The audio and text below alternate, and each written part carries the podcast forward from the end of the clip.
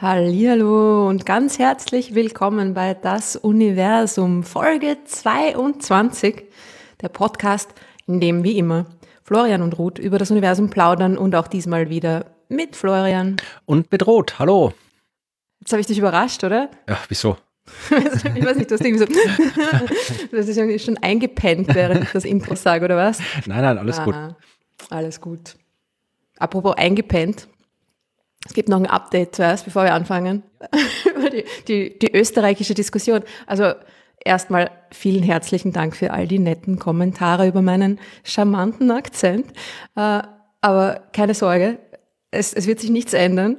Du kannst jetzt, äh, kannst jetzt tiefstes Simmeringerisch reden. Na, bist du deppert.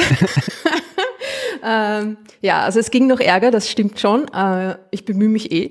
Aber nein, das Universum bleibt natürlich österreichisch, das ist ganz klar. Na, Und also es ging auch gar nicht anders, glaube ich.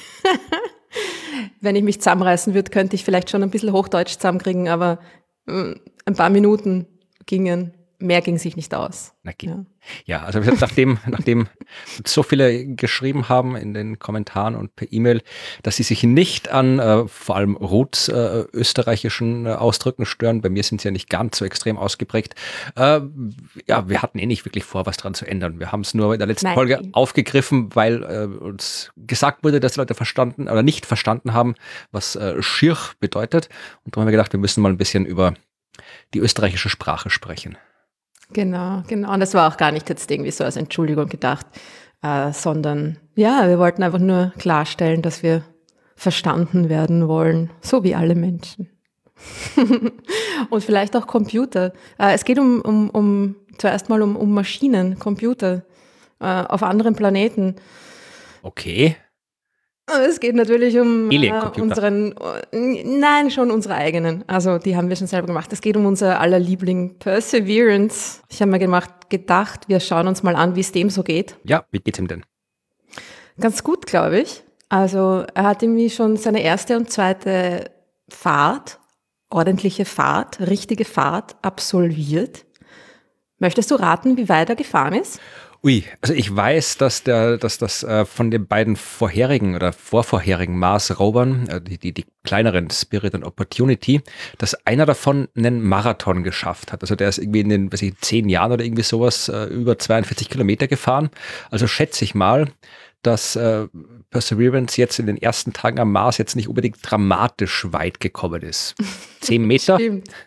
Ah, wow, du bist nicht schlecht. Ja, sehr gut geschätzt. Seine erste Fahrt waren in der Tat 6,5 Meter. Und die zweite Fahrt waren dann schon 27 Meter. Na, ordentlich. Eh, schon ordentlich. Also ma- man stellt sich das so vor, das Ding landet, ich mein, äh, ja, checkt man mal kurz, ob alles in Ordnung ist und dann geht's gleich los und das Ding fährt durch die Gegend. So ist es natürlich nicht. Ähm, es müssen zuerst alle möglichen Dinge überprüft werden und dann legt man mal ganz langsam los. Und bei Perseverance waren es eben bis jetzt nur so diese knapp, na, insgesamt 30 bis 40 Meter. Jetzt hat's schon ein bisschen mehr zurückgelegt, weil ja in, den letzten, in der letzten Woche was ganz was Besonderes passiert ist. Ja, was? Weißt du, was passiert ist am Mars? Hast du das ein bisschen beobachtet? Weihnachten auf dem Mars. Was? Naja, das zweite Ding ist ja auch noch da. Hat das was gemacht? Ja, das, das, das Kleine, Der Helikopter. der Helikopter. Genau, genau. Der Helikopter hat jede Menge gemacht. Es ist nämlich äh, Ingenuity, der Helikopter, vom Rover, vom Perseverance, äh, detached worden. Also er hat sich, hat sich los, losgesagt. Und ist jetzt einsam und alleine auf sich allein gestellt auf der Marsoberfläche. Aber der steht noch nur rum, der macht doch nichts. Er macht noch nichts. Er steht noch nur rum, genau. Und das war ein längerer Prozess. Irgendwie, ich, ich habe mir das mal kurz angeschaut. Was glaubst du, wie lang hat es gedauert, bis Ingenuity von Perseverance losgelöst war? Weil ich gerade wieder festgemacht ist, ob der da das da festgeschraubt oder muss er so, Heute geht's dir an den Kragen. da muss er damit mit seinem Arm irgendwie so im Schraubenzieher rumdrehen oder ja, keine Na Ahnung. schau, das Ding war ja an, am Bauch von Perseverance festgeschnallt quasi. Ja, die sind ja gemeinsam natürlich gelandet und ähm, das, der, der, der Helikopter war unten dran, dran geboltet quasi an, an Perseverance. Und dann musste sich das ganze Ding, es war quasi eingefaltet, ja, mhm. und dann musste sich das ganze Ding äh, ausfalten und lösen und auf der Oberfläche abgesetzt werden, ja. Ja, und das, und das Ganze hat. Möchtest du noch Tage. raten oder soll ich es dir einfach sagen? Fünf Tage. Ja, du, du ratest so gut, das macht keinen Spaß mit dir. sechs Tage sind es, beziehungsweise sechs äh, Souls, Mars-Tage. Das sind 25 Stunden, oder? Na, es sind irgendwie nur ein paar Minuten, es sind nur ein paar Minuten länger, glaube ich. Na, ein paar Stunden länger. Wie? Blödsinn. Ein paar Minuten länger. Echt? Ist das so? Na, um, das ist doch, der ist das sehr ähnlich irgendwie. dachte, das war. Ah, tatsächlich, Oder? ja, du hast Oder recht. Ja, ich hab, da habe ich es falsch eingeschaltet. 24 Stunden, 39 Minuten, 35 Sekunden. Genau, also ich dachte, das, wäre mehr gewesen. Fast das gleiche. Nein, nein, die sind sich sehr ähnlich in ihrer Rotation, die beiden Planeten. Uh, ich finde den Namen Soul irgendwie doof. Ja. Also, naja. Mich erinnert das immer so an Star Trek. Ja, das war, Anfang. Doch, das war doch in der deutschen Übersetzung, wie sie, wie sie oder was im Original auch. Wir stellen schon wieder fest, wir haben keine Ahnung von Star Trek. Aber das wurde recht Ich glaube, das war tatsächlich nur eine in der deutschen Übersetzung, weil sie sich gedacht haben, dass Warp mhm. irgendwie zu org ist es läuft ja, zu äh, kompliziert. Momentan läuft er gerade wieder auf, auf Tele 5, äh, haben sie ja wieder angefangen. Jetzt immer so um 18 Uhr, glaube ich, geht es immer los. Da läuft immer Star Trek, das Klassik mit Captain Kirk und so. Und das ist aber so nach dem Abendessen meistens, da sitzen wir immer noch da und gucken irgendwie eine Folge. Und es ist echt erstaunlich, äh, wie, wie schlecht diese Serie eigentlich ist. Also jetzt nicht unbedingt äh, an sich, Star Trek ist schon super, aber so allein von der deutschen Übersetzung und von den Effekten und von dem, was da abgeht. Also das, das ist, also wenn es nicht dieser Kult wäre, wäre, würde man sagen, das ist eine wirklich schrottige 60er-Jahre-Serie mit all dem ganzen 60er-Jahre-Krempel und natürlich auch der 60er-Jahre-Darstellung von, von so Geschlechtsverhältnissen und, und äh, allem drum und dran. Also es ist schon, es ist schon beeindruckend, dass aus dieser Serie das entstanden ist, was heute unter Star Trek läuft. Also es, ist, aber es ist, macht Spaß, sich die anzuschauen. Also das ja, voll. Und es ist halt auch, äh, ich meine, Gibt es äh, Serien aus den 60ern, die nicht ein bisschen trashig sind? Ich überlege gerade, ob mir eine einfällt. Ich, ich glaube, das ist halt einfach auch die, die, die Optik der Zeit, die für ja. uns einfach ein bisschen trashig ist. Ja, gut, die Optik oder? an sich, aber ich meine auch wirklich von den Inhalten. Ich habe letztes Mal wieder, äh, im österreichischen Fernsehen läuft immer früh morgens äh, bezaubernde Genie. Das oh, kannst, ja, du, wow, das kannst du voll nicht anschauen. da, da, da, ist ja auch, du bist ja auch Astronaut, das macht ja auch ein bisschen quasi Bezug ja. hier zu unserem Podcast, aber, aber genau. da, also das, da muss man sich wirklich schämen für die Menschheit, was da so abgeht. Irgendwie, wenn, allein, dass da irgendwie die, die, die halbnackte Frau rumrennt und dir den Typen Meister nennt und das ist quasi der Inhalt der Sendung. Also das ist schon, also das ist, das ist schon, ich das hat nicht gut gealtert. Ich habe das als Kind so gern geschaut. Ich, auch, ich kann mich so auch. gut erinnern. Also wäre sicher die, eine herbe Enttäuschung, wenn ich mir das jetzt nochmal anschaue. Darum lasse ich es lieber bleiben. Es ist irgendwie arg, wenn man Sachen dann, die man als Kind gern gehabt hat, sich 30 Jahre später nochmal anschaut und plötzlich sich denkt, um was Gott, ich dir empfehlen kann, was ich empfehlen kann, was wirklich gut gealtert ist, nicht aus den 60ern, aber wirklich sehr gut gealtert ist, Pumuckel. Das kann man sich ah, wunderbar immer noch anschauen. Das funktioniert hervorragend. Mhm. Kann ich empfehlen. Und die Sendung mit der Maus. Also die ist nicht, vielleicht nicht ganz so alt, aber. Stimmt, ja. Die gibt es ja immer noch. Die ist auch immer noch gut, finde ich. Ja. Also schaut Pumuckl. Gut. gut. Und wir waren bei, beim Helikopter. Also bitte weiter. Zurück zum Mars. genau. Wir waren bei, bei uh, Ingenuity, bei Perseverity. Per, Perseverity? What's that? um, Perseverance and Ingenuity. Uh, genau. Und ursprünglich war ja der erste Flug geplant für den 8. April. Ach doch, das wusste ich gar nicht. Ich dachte, irgendwann also, im April war mein Stand des Wissens, aber heute, für uns heute, der Tag, an dem wir diese Folge aufzeichnen, äh, ist aber jetzt verschoben auf den 11. Also es heißt nicht auf den 11., sondern äh, no earlier than. Ne? Es wird frühestens am 11. stattfinden. Also äh, die. Folge erscheint am äh, 13. Das heißt, äh, dann ist er vielleicht schon geflogen, wenn ihr das hört. Genau, das heißt, wir sind jetzt in der misslichen Lage, dass ihr mehr wisst als wir. wir uns noch gedulden müssen. Aber was wir sicher wissen, ist, dass das Ding äh, sicher auf der, der Marsoberfläche abgesetzt wurde oder abgesetzt, eigentlich runtergeworfen, mehr oder weniger. Das ganze, die ganze Prozedur hat sechs Tage gedauert, wie Aber du fast richtig geraten hast. Was dauern das sechs Tage? Ich meine, der ist ja nicht sechs Eben. Tage gefallen. So, so, so ist es ja nicht. Also der muss ja ja, weißt, ähm, ich denke, wir haben auch gedacht, na, manchmal brauche ich auch ein Zeitl, bis ich meine, meine Beine entfaltet habe in der Früh und mich aus dem Bett hinaus bewegt habe. Aber natürlich ist das alles äh, nicht so einfach. Das äh, Tag eins. ich, ich habe mir das genau angeschaut, okay? Was passiert ist, ist folgendes. Sol 1. Das erste, was passiert ist, war ein Bolt-Breaking Device wurde aktiviert, das den Bolzen, mit dem das Ding festgezurrt war, losgelöst hat. Das war Tag eins. Dann habe ich gedacht, okay, das reicht jetzt. Das machen wir uns Bei der NASA wird hart geatmet. Ein Bolt ist Feierabend. Dann immer checken, ob alles funktioniert hat und so weiter und so fort. Ja. Sol 2, ein Pyrotechnic Cable Cutting Device, eine, eine pyrotechnische ähm, äh, Kabelschneidemaschine, die den Roboterarm befreit hat, der Ingenuity dann, dann ausklappen soll. Ja. Okay. Tag 2.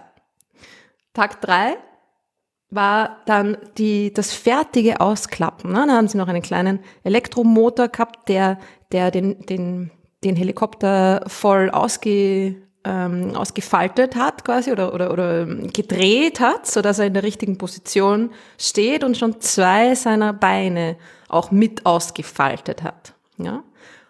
Das war Tag drei Und dann am Tag vier sind die letzten beiden ähm, oder die anderen beiden Beine ausgefaltet worden. Ja. Das waren die ersten vier Tage. Ja? Und das kann man sich auch anschauen. Gibt es ein super Foto, übrigens äh, geniale Webseite, mars.nasa.gov. Tun wir dann natürlich auch in die Links und so weiter, wo man sich die ganzen Fotos anschauen kann, wie das dann ausgesehen hat. Wie das Ding am, am, am Bauch von Perseverance quasi noch hängt, schon fertig ausgeklappt ist und nur noch darauf wartet, ähm, runterfallen gelassen zu werden. Ja. Zehn Zentimeter über der Oberfläche ist gehangen zu dem Punkt, äh, dem, bei dem Punkt. Und ähm, ja, an dem Punkt. Ich rede schon wieder halb Englisch, gell? Macht nichts. Genau. Und es wurden die, die Bilder gemacht, jeden Tag natürlich, Bilder gemacht und gecheckt, ob alles funktioniert hat und darum hat das Ganze so lange gedauert. Und weißt du, wer die Bilder gemacht hat? Ähm, das andere Teil, Perseverance, wäre ja nicht da, oder? Äh, es war ein besonderer Teil von Perseverance, genau. Es war Watson. Aha, wer ist Watson? Watson ist die Wide Angle Topographic Sensor for Operations and Engineering. Lass mich raten, Sie haben sicherlich irgendwo drum gefunden, dass Sie dem, mit dem Akronym Sherlock bezeichnen können, oder? Yes, yes, yes. so ist es. Das ganze Instrument, das sich am Ende des Roboterarms, der, der ausgefahren werden kann, ne, befindet, heißt äh, Sherlock und die Kamera heißt Watson. Genau. Also ist, ist ein ähnlicher kein Roboter, Wunder, wie noch Curiosity hatte, ja. ne? Das, die, die, macht die ganzen Selfies und so, ne? Es ist kein Wunder, dass da nichts weitergeht bei denen, wenn die Folge die ganze Zeit sich irgendwelche depperten Akronyme auszudenken. Genau, die Hälfte der, der, der NASA-Wissenschaftler ist permanent damit beschäftigt, sich ein neues Akronym für irgendeine Space-Mission auszudenken. Ja, und das ist aber das Coole ist natürlich, dass sie diese alle, alle diese Bilder auch hochge oder alle wahrscheinlich nicht, aber einige dieser Bilder auch hochgeladen haben auf die Webseite und es ist, es ist extrem cool. Also ich habe da heute sehr viel Zeit ähm, schon verschwendet auf dieser Webseite. Mir die ganzen Bilder angeschaut, ja. Genau. Also das waren vier Tage. Dann am Tag fünf passiert gar nichts, außer dass der Ingenuity aufgeladen wird. Also es ist noch verbunden mit dem Rover und wird, wird geladen. Also der kriegt Strom vom Rover, nicht Solar. Er hat eine, eine kleine Solarzelle obendrauf, aber bevor er natürlich dann äh, einsam und alleine auf dem Mars zurechtkommen muss, haben sie einfach nochmal mit der Plutoniumquelle, die Perseverance ja hat, ne, nochmal ordentlich äh, aufgeladen. Radioisotopenbatterie, nicht Plutoniumquelle. So heißt das. Ja. Also das ist kein Atomkraftwerk da oben, das ist nur Zerfallswärme von radioaktivem Material, das den Strom macht. Genau, aber es ist schon Plutonium. Ja, Plutonium ist es ja, aber das Plutonium, das wird jetzt hier nicht irgendwie gespalten oder sonst was, sondern das ist halt einfach da und das zerfällt, weil es radioaktiv ist. dabei wird Wärme frei und die macht die Energie. Genau, und auf die kann man sich dann halt irgendwie auch noch mm, mehr äh, verlassen als ja. auf eine kleine Solarzelle.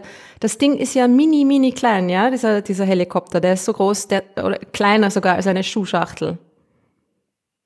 Ja, also, es fliegt. Ja, eben, drum ist es ja auch so klein, damit es fliegt. Ja. Und dementsprechend ist halt auch das kleine äh, Solarpanel, das es quasi am Kopf oben noch hat, äh, auch nicht besonders groß. Das heißt, es ist einfach noch die Energie vom, vom Rover, wurde noch ausgenutzt, äh, damit es auch wirklich voll geladen ist. Und dann ist es ja äh, am Boden, dann wurde es gedroppt, am Tag äh, 6 wurde ähm, Ingenuity runter, runtergelassen. Und jetzt am siebten Tag sahen die NASA, dass es gut war und ruhte, oder wie? Sie sahen, dass es gut war, genau.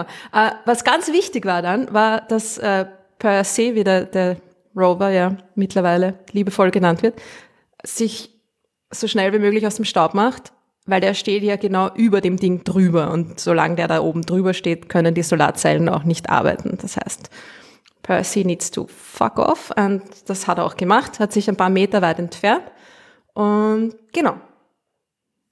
Jetzt steht das war dann rum. Der, genau, und dann steht das jetzt rum und da gibt es auch wieder ein super Foto, ein super Selfie, auch natürlich von Watson gemacht. Uh, Selfie von Perseverance mit Ingenuity im Hintergrund. Das ist ziemlich süß, weil auf dem einen Foto schaut der Rover den Helikopter an und auf dem anderen schauen sie beide in die Kamera. Das haben sie sehr schön gemacht. Genau. Und so stehen die da jetzt rum. Ja? Also das, das Kritische ist natürlich, äh, dass der kleine Helikopter die Kälte am Mars überlebt. Da hat es irgendwie minus 90 Grad oder so. Ne? Wenn es kalt ist, ist kalt am Mars, ja. Genau. Und darum hat er auch seine eigene Heizung.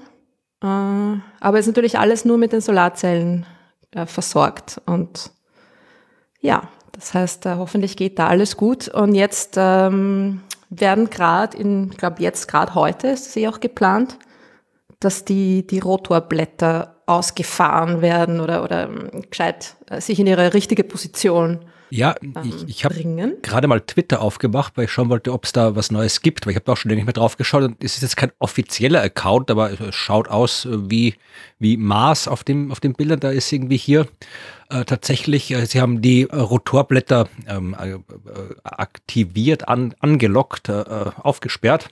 Ähm, weiß gar nicht, wie man da offiziell sagt auf Deutsch. Und man sieht da wirklich, es ist so, so ein kleines animiertes GIF, was ist eine, so eine Bilderabfolge. Oh ja, der, der, scheint sich zu drehen, dieser Rotor. Also nicht zum Fliegen, sondern einfach, der ist halt jetzt quasi frei, nicht mehr gesperrt, frei drehend und ja, dreht sich der Rotor. Und man sieht auf dem Bild auch tatsächlich, wie er sich gerade dreht. Ja. Cool. Muss ich auch schauen nachher. Na, auf Twitter bin ich nicht so oft, aber. Ja, das sind aber die ganzen, das sind die ganzen, lohnt die ganzen. Raumsonden sind dort. Alle NASA-Sachen haben einen Twitter-Account.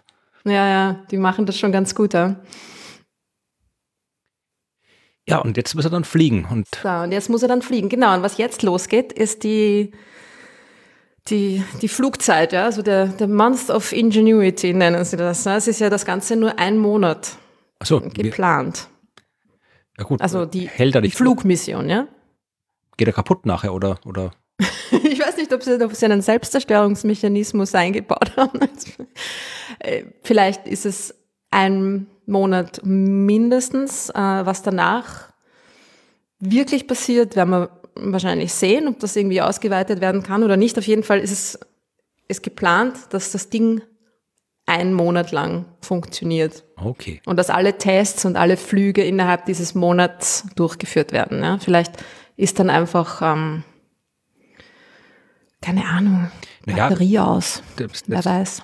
Das kann sein. Und natürlich, ich meine, das kostet ja auch Geld, so eine Mission zu betreiben von der Erde aus. Da braucht man, man muss halt irgendwie, braucht die Leute, die das machen, man braucht die Zeit äh, oft mit den Antennen, die Signale rüberschicken können und so weiter. Und vielleicht haben sie halt einfach gesagt, okay, wir, wir nutzen die Ressourcen für Perseverance und wenn nach einem Monat mit äh, dem Helikopter nichts geht, dann lassen wir es bleiben. So ungefähr. Wir werden sehen. Oder vielleicht war es auch einfach, wirklich wie bei vielen anderen Missionen auch eine, eine Art Mindestzeit, ne? Also wie ja, beim Hubble Space Teleskop, wo sie gesagt haben, na, zehn Jahre wäre schon schön und jetzt sind es irgendwie schon 32 oder wie?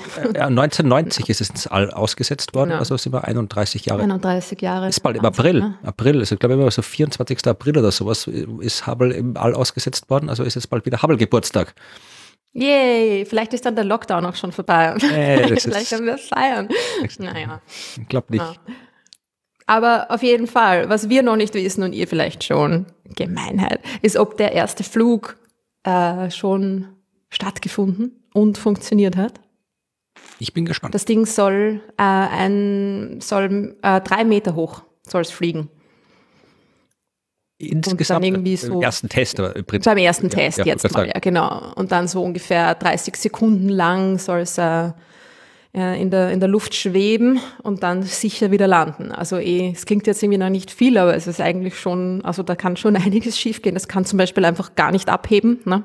Ja. aber, ja. Hast du gewusst, dass der, äh, dass der, das habe ich letztes Mal gehört, dass äh, Ingenuity, der Helikopter, ein Stückchen vom, äh, vom Flugzeug, vom ersten Flugzeug der Gebrüder Wright mit dabei hat? Nein, das wusste ich nicht. Sie wie so ein Fitzelchen irgendwo mit eingebaut. Weil halt auch der erste Flug auf halt einem anderen Planeten ist. Oh. Finde ich wirklich haben Sie ein Stückchen von dem alten Flugzeug abgebrochen? Naja, halt wie so, so ein minimales, winziges Fitzelchen. Also jetzt nicht irgendwie der ja, aber das finde ich sowieso bescheuert. Ich, ich, ich weiß gerade jetzt gerade nicht auswendig, ich muss so schauen hier, äh, wann der erste Flug war. Äh, ich weiß es gleich, Moment.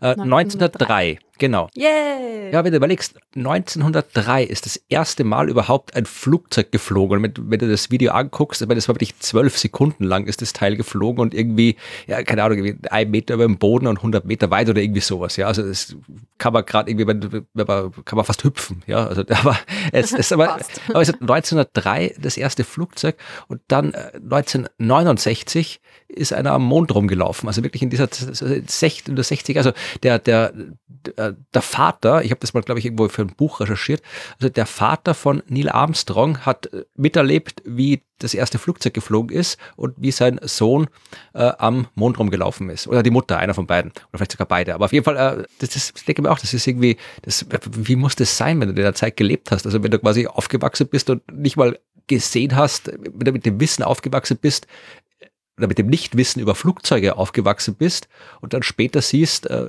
wie dein Sohn oder generell siehst, wie einer auf dem Mond rumläuft. Also das, mhm. das, diese, diese Zeit da oder zwischendurch noch zwei Weltkriege und alles, ja. Also das ja. ist irgendwie im Vergleich dazu passiert heute nichts. Ich meine, obwohl natürlich auch was passiert. Aber vielleicht ist es Vielleicht, vielleicht sagen das irgendwie unsere Nachfahren auch genauso über uns. Ich glaube, dass, dass es einem immer so erscheint, als wenn da irgendwie äh, naja, ich glaube, dass es einem eher, eigentlich eher so erscheint, dass man selber gerade in einer wahnsinnig aufregenden Ich weiß nicht, das ist irgendwie, lebt. ich glaube, ja, das natürlich auch, aber ich glaube schon, dass irgendwie, dass das, dass äh, dir oft halt wirklich die, die große, Geschichte ist ja was, was immer nur äh, äh, aus der Gegenwart mit Blick auf die Vergangenheit funktioniert. Also du kannst keine Geschichte über die Gegenwart betreiben, weil du halt nicht weißt, was wichtig ist und was nicht. Also vielleicht liegt es auch daran, es ist genauso wie gesagt, du, du, vielleicht ein bisschen profaderes Beispiel, äh, du selbst merkst äh, erst viel später, dass du dick wirst, als die Leute, die ich lange nicht gesehen habe, ja. Also wenn es jetzt irgendwie langsam zunimmst oder äh, ein anderes Kind, ein anderes Beispiel, wenn ein kleines Kind langsam wächst, ja, die als Elternteil fällt das nicht so auf, wie halt ah, irgendwie. Bist du groß geworden? Genau, ja, weil das halt du, wenn du es quasi so im Abstand betrachtest, merkst den Unterschied viel deutlicher, als wenn du es quasi kontinuierlich siehst und vielleicht äh, erscheint quasi unser, unser, unsere Gegenwart der Zukunft auch irgendwie, wenn ich denke, boah, die haben das erlebt und dann haben sie das erlebt und dann haben sie das erlebt, wie muss das gewesen sein und wir, ja, für uns ist es halt, ja, Leben, ist halt normal, das ist halt so. Ja, na, weil man sich denkt, eigentlich sind diese fast 70 Jahre, die da dazwischen waren, schon eine extrem lange Zeit. Also ja, aber andererseits immer zwischen, zwischen einem Meter über dem Boden fliegen und auf dem Mond landen, das ist schon, also das ist. Das sind noch 380.000 Kilometer Abstand, ja, das stimmt. Vielleicht ist es ein bisschen so wie das Internet für uns, wenn man sich, wenn wir uns denken, wir sind als Kinder komplett computerfrei eigentlich aufgewachsen, oder? Computerfrei auch nicht. Wir hatten schon so, so Commodore und so kleine. Äh, Maximal, Dinge. ja. Ich weiß noch, der, der Bruder von meiner besten Freundin hatte einen C64. Ich auch. Das war voll was Besonderes. Aber irgendwie jetzt, ja, wir, denken überhaupt nicht mehr drüber nach, wie wir, oder gar nicht mal so weit hergeholt, wie hat man sich früher getroffen und verabredet. Irgendwie, man hat sich einfach was ausgemacht und gesagt, wir treffen uns dort und dort, 20 Uhr in dem Lokal.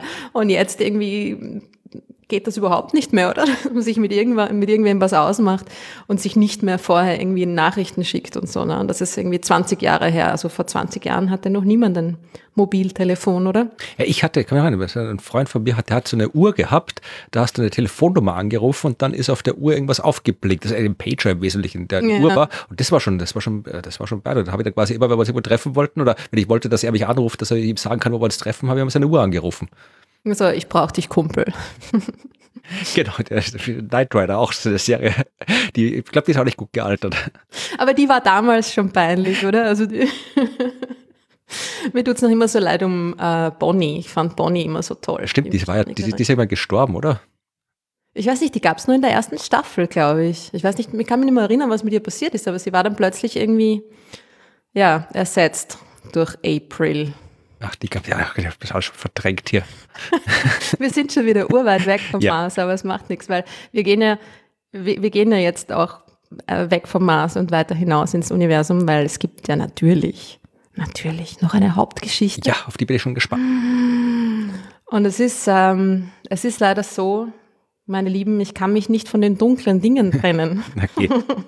Scheint es mir. Es geht schon wieder um die dunkle Seite des Universums. Okay. Es geht um schwarze Löcher. Schon wieder.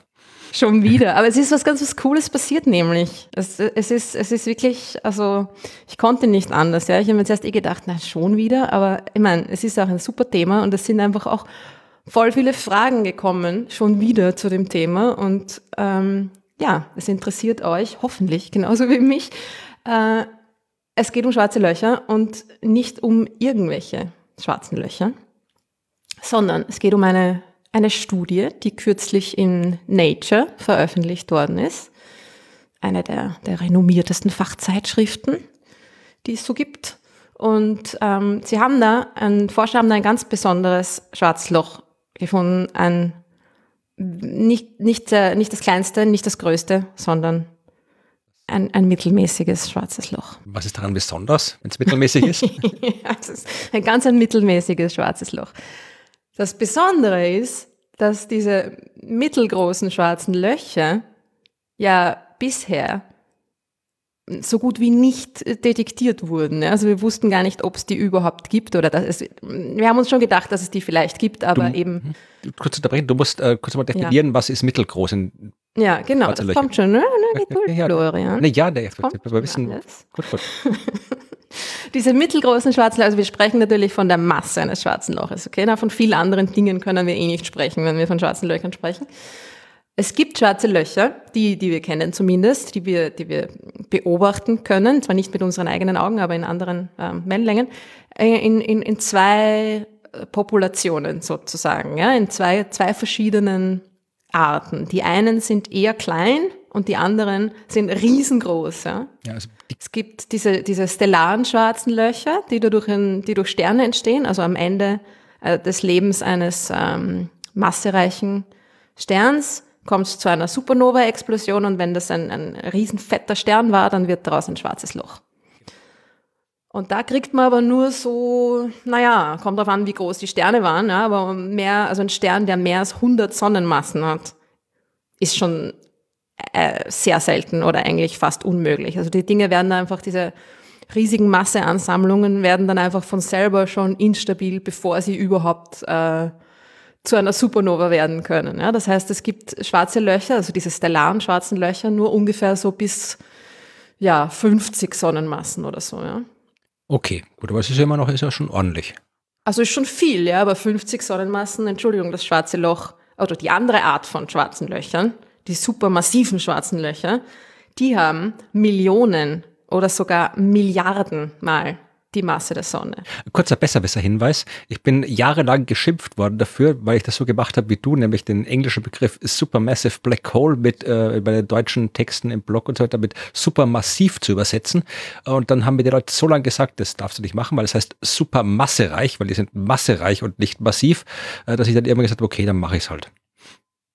I see. Und was genau ist der Unterschied, bitte? Ja, es geht ja quasi ja, massiv und Masse äh, reichen. Das ist irgendwie, wenn das massiv ist, der Tisch kann, ein Tisch kann massiv sein, aber man muss nicht unbedingt viel Masse haben. Okay, also da geht es eher um die Stabilität. Irgendwie sowas, ja. Also auf jeden, Fall, auf jeden Fall physikalisch korrekt wurde mir gesagt, ist massereich und nicht massiv. Oh je, das muss ich, da muss ich, glaube ich, in dem Text, den ich gerade schreibe, sehr viel ändern. I see. Ach so, na gut, vielleicht kann schon sein, dass man halt äh, so, wir als Astronomen gewohnt sind, massiv zu sagen. Ja, wo, wir sagen Masse, auch, wo wir massereich meinen. Aber massereich sagt doch auch niemand, oder? Ja, ne, doch, ich mittlerweile seit Jahren. Aber Na dann. ich sage, ja, eh, die Sprache ist oft ungenau. Das, wenn man so drüber Ich sage ja auch immer groß, eigentlich, wenn man massereich meint. Ja, ein großer Stern und dabei meinen wir ein Stern mit viel Masse. Also wir sind da, da, da das, dieser Jargon, den man da verwendet, den man quasi intern versteht, muss man aufpassen, wenn man mit der Öffentlichkeit redet, weil die versteht was anderes. Die denkt sich vielleicht, wenn du von einem supermassiven schwarzen Loch redest, dass das irgendwie hier so, keine Ahnung, aus, aus Diamant ist. Da kannst du draufhauen mit dem Hammer, passiert nichts, ja. Ja, ihr versteht's schon wieder, was ihr wollt, gell? Ja. Na, okay, es stimmt natürlich. Das, äh, anscheinend das Konzept der Größe ist uns irgendwie zugänglicher als das Konzept der Massereichheit. Ja. Ähm, da gibt's ja nicht mal ein Wort dafür. Naja, massereich. Massereich. Gut, die supermassereichen schwarzen Löcher, die andere Art der schwarzen Löcher, wie zum Beispiel das supermassereiche schwarze Loch im Zentrum unserer Milchstraße, vier Millionen Mal die Masse der Sonne, ja. Und es gibt Galaxien, also die sind immer in Zentren von Galaxien, ne? Diese, diese mega schwarzen Löcher.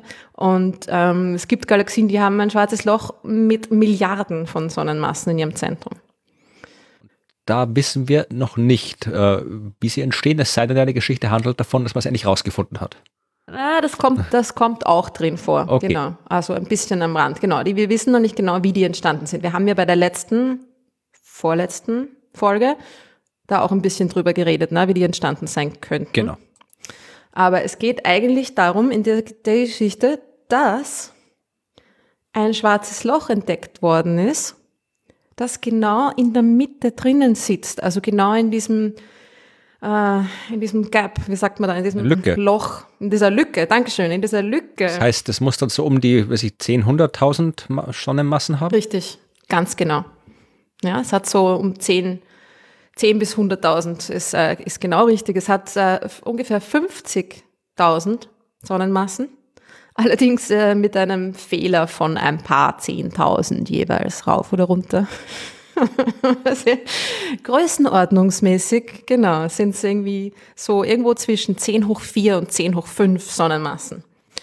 Und das sind genau diese schwarzen Löcher, von denen es bisher äh, fast keine gab. Äh, warum hat von denen man bisher keine beobachtet hat. Ne? Warum ist man davon ausgegangen, dass es sie geben muss? Weil dass es wie stellare schwarze Löcher geben muss, sehe ich ein. Weil wenn man versteht, wie ein Stern funktioniert, dann denkt man sich, okay, das kollabiert und dann kann man schauen, was passiert, wenn er kollabiert und so weiter. Und dann kommt man irgendwann drauf, okay, da muss ein Ding rauskommen, das so viel Masse hat, dass der Raum so stark gekrümmt wird, dass da halt ein schwarzes Loch draus wird. Ja, also quasi, dass man die Existenz von stellaren schwarzen Löchern vorhersagen kann, das äh, getan hat, ja, äh, das, das verstehe ich. Äh, die supermassenreichen schwarzen Löcher, die hat man nicht vorhergesagt, meines Wissens nach, aber man hat halt aus Beobachtungen gesehen, okay, da ist was im Zentrum einer Galaxie, äh, das hat halt enorm viel Masse und ist enorm dicht, also kann es auch nur ein schwarzes Loch sein. Aber wieso hat man, ist man davon ausgegangen, dass es dazwischen nämlich Dinge geben muss?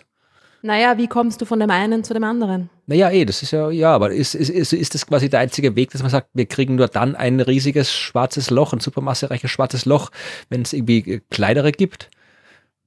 Weil theoretisch kann man ja auch sagen, okay, vielleicht sind, ist da irgendwie, war da eine ganz große Gaswolke, die kollabiert ist und gleich irgendwie in vier Millionen Sonnenmassen schwarzes Loch gemacht hat oder so. Weil ich habe da keine Ahnung von dem Thema, drum frage ich ja. Oder habe man wirklich gesagt, okay, das geht wirklich nur, dass quasi kleine schwarze Löcher quasi miteinander verschmolzen sind und immer größer geworden sind und immer größer geworden sind, bis dann ein supermassereiches rauskommt. Ja, naja, es ist halt so, wenn du eine, dass es schwierig ist, ein schwarzes Loch von ein paar Millionen Sonnenmassen zu erklären, ohne dass da vorher vielleicht mal was Kleineres da war. Ne? Was, was sagst du, du nimmst eine riesige Gaswolke daher und bumm, ist hier ein schwarzes Loch. Also das, das Bumm Zeug. nicht, also das ist schon ein bisschen kompliziert, aber. aber das, wie, also das ist ja genau das Problem an der, an der Theorie oder der Erklärung, wie kommt es zu diesen gigantischen schwarzen Löchern in Zentren von Galaxien? Wieso haben sich dann nicht aus dieser riesigen Wolke, wenn das so war, ja, nicht zuerst einzelne Sterne und Sternhaufen rausfragmentiert, ja. Ja, ich weiß es nicht. Eben. und es ist eher unwahrscheinlich, dass das so passiert ist, ähm, weil ja eben so eine Wolke ja ähm, fragmentiert, ja, also so eine riesige Wolke, die die die die fällt nicht äh, als ein Ding in sich zusammen, sondern ähm, an verschiedensten Stellen kommt es durch die Eigengravitation dazu, dass kleinere äh, Stücke dieser Wolke in sich zusammen fallen und eben Sterne bilden. Drum gibt's ja Sterne okay. überall im Universum. Ja. Und dann ist die Frage, warum ist es da in den Zentren von Galaxien dann so gewesen, dass da ähm, extrem schnell, wie kann diese Wolke überhaupt so schnell kollabieren, ne, dass da gar keine Sterne, gar keine Einzelkonzentrationen sich bilden können und so. Also diese Erklärung ist, ja, na, man nimmt schon an, dass es eigentlich, dass die Großen eigentlich aus kleineren Bausteinen gewachsen sind. Ja. Nur hat man die halt bis jetzt nicht wirklich beobachtet. Aber es ist natürlich auch sehr schwer, die zu beobachten. Ja. Ja, gut, von selbst sieht man es nicht. Wenn, dann muss man darauf hoffen, dass da irgendwie Zeug in der Nähe ist, dass da reinfällt und rumkreist und irgendwie Licht abgibt dabei. Oder Strahlung abgibt dabei. Genau, aber wenn die dann einfach so durch die Gegend ähm, schwirren und eben nicht jetzt in Zentren von Galaxien sind, dann kriegen sie ja vielleicht gar kein Material um sie herum. Ja? Also die stellaren schwarzen Löcher, die können wir beobachten, wenn sie einen nahen Begleiter haben, zum Beispiel. Ja? Das sind diese X-Ray-Binaries. Ähm, da sehen wir dann zum Beispiel, also entweder wie Material von dem Nachbarstern schon rübergesaugt wird und, und äh, eine Akkretionsscheibe bildet und zum Leuchten anfängt und so weiter. Oder wir sehen einfach nur die Bewegung des, des Begleitersterns. Ne? Wir sehen einen Stern, der hin und her wackelt. Muss ein Begleiter da sein. Ja? Und, und so, ne? so kann man diese stellaren schwarzen Löcher quasi beobachten, indirekt immer natürlich. Ne? Und die schwarzen Löcher in Zentren von Galaxien kann man beobachten, weil da eben Zeug hineinfällt, ja, und weil die sehr hell sind im Röntgenbereich, weil das Zeug so heiß wird und im Radiobereich strahlen sie auch, weil es geladen ist und Synchrotronstrahlung und so weiter, ja. Genau. Ähm, auf jeden Fall können wir die, die, die zwei, diese zwei Populationen, die wir schon recht gut kennen, auch leicht beobachten, ja. Und das, was in der Mitte drinnen ist, hm, ja, das, das, das verrät sich uns einfach nicht so leicht. Ich habe eine Idee. Ja. Vielleicht hat man es hat man's mit, äh, mit Gravitationslinsen geschafft. Yay! so ist es. Und weißt du auch, was gelinst worden? Gelinst. Wie sagt man dazu auf Deutsch? Äh, ich, ich, weiß gar nicht tatsächlich. Also auf Englisch sagt man, es, es wurde äh, lensed. It was lensed. Ja. Gelinst, ge, ge ich überleg, vergrößert. I don't know. Haben wir überhaupt schon mal erklärt, wie Gravitationslinsen funktionieren? Machst du mal? es ist ja nicht ich habe schon die ganze Zeit ja, ja, ja, ja, ja, äh, es, Gravitationslinsen sind gar nicht so schwer zu verstehen, zumindest das Prinzip. Also äh, wir wissen seit Einstein, dass Masse den Raum krümmt. Ja, und das Licht bei seiner Ausbreitung der Krümmung des Raums folgt. Das heißt, äh, du kannst mit einer Masse den Weg eines Lichtstrahls verändern. Und das ist nichts anderes als Optik. Also wenn ich eine Brille aufhabe oder ein Teleskop baue oder irgendwie andere eine Linse in den Spiegel, dann äh, tut das ja auch nichts anderes, als den Weg eines Lichtstrahls zu verändern. Also meine Brille, die ich aufhabe, funktioniert deswegen, weil die Gläser so geschliffen sind, dass das einfallende Licht äh, den anderen Weg nimmt, als es nehmen würde, wenn ich keine Brille aufhabe. Ja? Und darum macht die Brille das, was sie macht. Und genau das können eben auch Massen im Weltall machen. Also wenn so ein Lichtstrahl in der Nähe von einem Stern, einer Galaxie oder halt einem schwarzen Loch vorbeifliegt, dann wird der Lichtstrahl dabei abgelenkt. Seine Bahn wird verändert und das kann dazu führen, dass äh, wir Dinge sehen, die wir sonst nicht sehen könnten. Also wenn man sich vorstellt, wir haben so einen Stern, der leuchtet recht schwach. Ja, und äh, der Stern Stern äh, strahlt ja Licht in alle Richtungen aus. Wir sehen aber nur den Teil des Lichts, der halt gerade auf die Erde trifft. Wenn jetzt aber so eine Linse, also zum Beispiel halt irgendwie ein anderes äh, Objekt mit viel Masse, also zum Beispiel eben ein anderer Stern, von uns aus gesehen gerade auf die richtige Art und Weise vorbeizieht, sodass das Licht des, äh, des Sterns, den wir eigentlich nicht sehen können, äh, durch den anderen Stern, die Linse, ähm, entsprechend abgelenkt wird, dann kann eben so auch Licht, das eigentlich an der Erde vorbeifliegen würde, in unsere Richtung gelenkt werden. Und dann äh, leuchtet der Stern kurzfristig heller auf, solange die Linse da äh, vor uns, äh, vor dem Ding vorüberzieht. Und wir können was sehen und kann zum Beispiel äh, mehrfach Bilder von Galaxien sehen, wenn davor irgendwie eine andere Galaxie ist, die das Licht der Hintergrundgalaxie ablenkt, ja, oder wenn man eben ein schwarzes Loch hat, das eigentlich nicht sichtbar wäre, kann aber dieses schwarze Loch eben das Licht von dahinterliegenden Sternen, Galaxien oder sonstigen Objekten so ablenken, dass äh, wir halt merken, da ist irgendwas dazwischen. Und aus der Art und Weise, wie das Licht abgelenkt wird, können wir dann äh, berechnen, was für ein Teil da als Gravitationslinse gewirkt haben muss. Genau, so ist es. Gute Zusammenfassung. also ich hätte es wahrscheinlich viel kürzer erklärt. Ja, ja, ja. Masse krümmt den Raum und äh, eine große Masse, eine große konzentrierte Masse verursacht eine steile Grube. Und da wird dann das Licht, das sich da zu nah an der Grube vorbei bewegt, auch in die Grube hinein abgelenkt und ähm, genau. was, was man sieht, das natürlich ist mit dem, wie du es erklärt hast, hm, ja, vielleicht doch ähm, besser erklärt ist. Was man sieht, ist, es sind eben diese, diese Mehrfachbilder. Ne? Äh, also man sieht dann, ja. Frage, äh, wie weit ist das Teil weg? Also reden wir da von dem schwarzen Loch in unserer Milchbahn oder was das, da geht es darum, was, was im Hintergrund ist. Also lenkt es dann irgendwie Bilder von Galaxien ab oder? Du greifst vor. Oh, Entschuldigung, ja. bitte, bitte. Dann, dann. Naja, ähm, das ist äh, genau das Problem. Das ist ja auch genau das Problem, warum wir nicht wissen, ob das schwarze Loch, ähm, das potenzielle schwarze Loch, 10.000 oder 100.000 Sonnenmassen hat. Ne? Also, warum so, warum dieser der Fehler so riesig ist, weil wir nicht wissen, wo das Ding ist. Ja, aber nicht jetzt wie hier so, so hinterm Mond oder so. Oder, keine Ahnung, in, in Budapest. Oder also es kann nichts passieren, es ist weit weg. Nein, es ist äh, vermutlich mindestens ähm, 5 Milliarden Lichtjahre von uns Okay, entfernt. gut, das ist ein, also auf jeden Fall ein extragalaktisches Objekt. Auf jeden Fall ein extragalaktisches, sehr, sehr extragalaktisches Objekt. Das heißt, ja. die Mehrfachbilder, von denen du erzählen wolltest, als ich dich unterbrochen habe, müssen dann Mehrfachbilder von Galaxien sein, weil was anderes sehen wir in der Entfernung nicht mehr. Genau, und es sind mehr, mehrfach Bilder von, naja, Galaxien. Es sind mehrfach Bilder von ganz besonderen Phänomenen, die auch in Galaxien stattfinden. Nämlich, äh, so wie alles. Na, stimmt gar nicht. Na, egal. Ähm, Gamma-Ray-Bursts, Gammastrahlenblitze. Okay, ja, die sind auch cool. Die können durch äh, alle möglichen abstrusen Phänomene ähm, zustande kommen. Meistens vermutet man, sind es irgendwie Sternkollisionen, also zum Beispiel, weiß nicht, zwei, zwei Neutronensterne, die zusammenstoßen oder irgendwas Arges auf jeden Fall. Hypernovas. Ja, Hypernovas, ja. da machen wir auch mal eine Folge drüber. Haben wir nicht schon mal drüber gemacht? Über Gamma? Ich weiß gar nicht, aber auch jemand, äh, Dinge, das die. war die Kilonova, ah, die Kilonova. behauptest, da hast, dass es eine Hypernova ist. Ja, ja, also, äh, also Sternexplosionen von Sternen, die noch, noch ärger sind als Supernovas. Ja. Also wirklich arg, wirklich, wirklich arges Zeug. Und diese Gamma-Ray-Bursts, das sind kurze Gammastrahlenblitze. Also ja, kann man schon sagen, ne? die dauern maximal ein paar Sekunden oder so, ja. Also leuchten noch nach dann, aber eine Zeit lang. Genau, ja. Und der, der. Burst selber ist, ist irgendwie so eine Sekunde oder ein, eine halbe Sekunde oder wie auch immer, ja. Äh, Also irgendwas Arges passiert da, wir sehen diesen Blitz und ähm, dann ist es wieder vorbei. Und das Praktische an denen ist, dass man die halt auch sehr weit sehen kann. Also ich glaube, da kommt irgendwie in- der Sekunde so viel Energie raus, also so viel Strahlung raus, wie ansonsten von allen Sternen in einer ganzen Galaxie irgendwie zusammengenommen oder irgendwie so. Also wirklich viel. ja, genau. Also das ist ja oft bei einer Supernova auch schon so, aber Oder dann noch Genau, mehr auf jeden Fall. Noch, ist noch mehr, noch mehr. Einfach nur noch mehr. Von wa- was auch immer ihr jetzt euch gerade vorstellt, es ist noch ärger.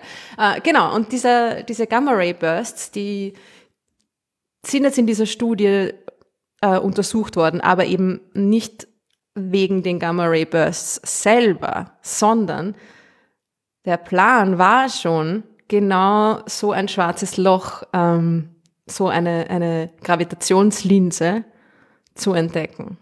Ja. Und sie haben ein riesen Sample an Gamma-Ray-Bursts untersucht, knapp 3000 Objekte, oder wie gesagt, 2700 Bursts wurden statistisch untersucht. Und was, wonach sie gesucht haben, waren eben diese Doppelbilder. Das, die Sache ist jetzt aber die, dass es, weil es Gamma-Ray-Bursts sind, keine aufgelösten zwei Bilder nebeneinander gibt, Aber, weil man, das die Gamma-Detektoren nicht hinkriegen. Ja? aber man kann vermutlich schauen, also du wirst das eine Art Spektrum, also du kannst also einen Zeitverlauf oder sonst irgendwas von den Ja, Gamma-Ray-Bursts haben und dann kann ich schauen, ob ich zwei finde, die halt äh, identischen Verlauf haben, oder? Fast.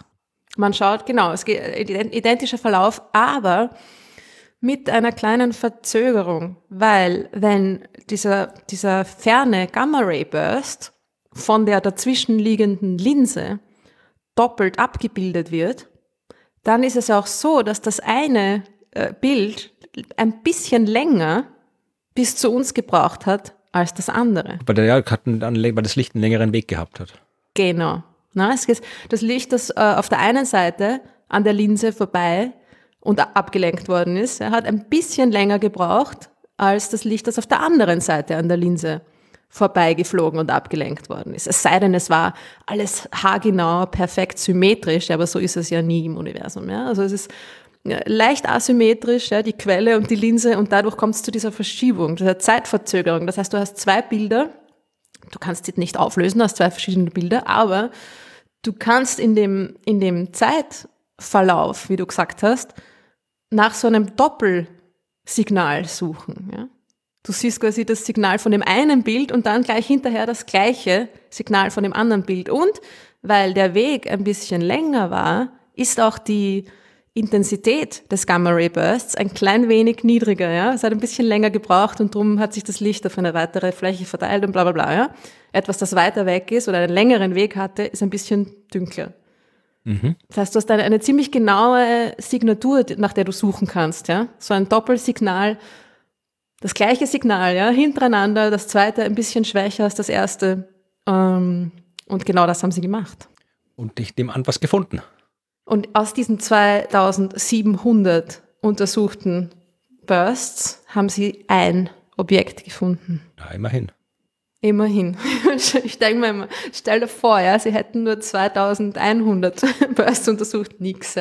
Also es ist ähm, sehr schwer, diese Dinge zu finden und sie sind halt einfach vermutlich auch nicht wahnsinnig häufig. Allerdings kann man jetzt natürlich aus dieser äh, aus dieser Detektion, ja, und wie oft das jetzt passiert ist, in diesen, in wie vielen Bursts sie untersucht haben, kann man auch ableiten, wie oft es diese, diese schwarzen Löcher geben muss. Ja. Okay. Also da gehen schon, da gehen schon jede Menge Annahmen ja, auch wieder hinein. Ähm, klarerweise, ja. Aber man kann da irgendwie sich, naja, ausrechnen, man kann abschätzen, mehr oder weniger, äh, wie viele von diesen Intermediate Mass, ja, von diesen mittleren schwarzen Löchern es, es geben sollte. Im Universum insgesamt oder? Na, pro, pro ähm, Raum. Ach so, okay, gut, ja. Zum Beispiel, also man hat, sie haben sich ausgerechnet, dass wenn sie annehmen, okay, Problem wieder, man weiß nicht, wo die Linse ist, ja, also die Linse ist irgendwo, das schwarze Loch, ja, ist irgendwo zwischen uns und dem Gamma-Ray-Burst aber halt irgendwo, ne? Und das ist das Problem, das macht diese große Ungenauigkeit auch aus. Aber wenn, wenn man mal annimmt, dass das schwarze Loch genau, äh, genau zwischen uns und dem Gamma-Ray-Burst ist, also eine Hälfte des Wegs, ähm, dann kommt man drauf, dass es ein paar tausend dieser schwarzen Löcher pro Kubik-Megaparsec geben muss. Okay, was sind Megaparsec? Sind wie viel? Wie drei Millionen Lichtjahre oder was ist ungefähr? Genau.